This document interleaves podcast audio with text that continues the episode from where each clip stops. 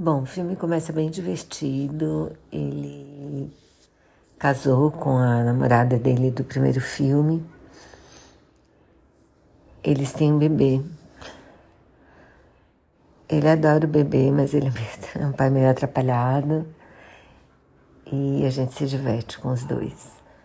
Ele tá achando meio chato ser rei da Atlântida, porque ele acha que os que as tarefas de rei são monótonas, as reuniões são muito chatas e tal.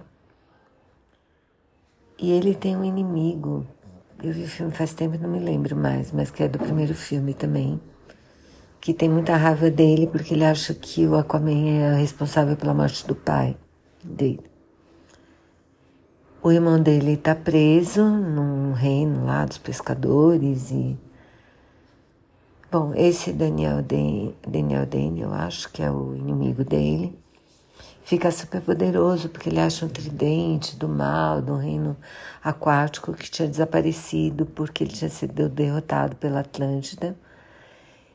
E, e eles estavam na dependência para voltar à vida que uma que alguém restaurasse o poder do tridente para esse povo aí que estava todo prisioneiro em estado de, de dormência, né? Lá no, no,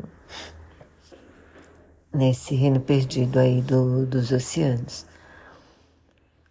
Ele consegue esse tridente e ele fica muito mais poderoso, porque o tridente tem poder, e ao mesmo tempo ele fica com aquela ideia de entregar o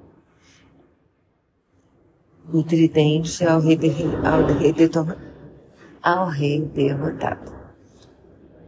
Bom, essa história do filme, o Aquaman acaba precisando de ajuda para nesse, nesse, nesse conflito aí com Daniel Dane, com o reino e com a possibilidade desse reino perdido voltar a existir.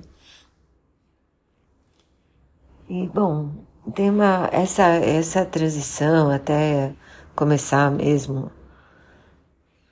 a luta para derrotar o Daniel e o Reino Perdido, é meio confuso esse caminho intermediário, mas depois o filme fica bom.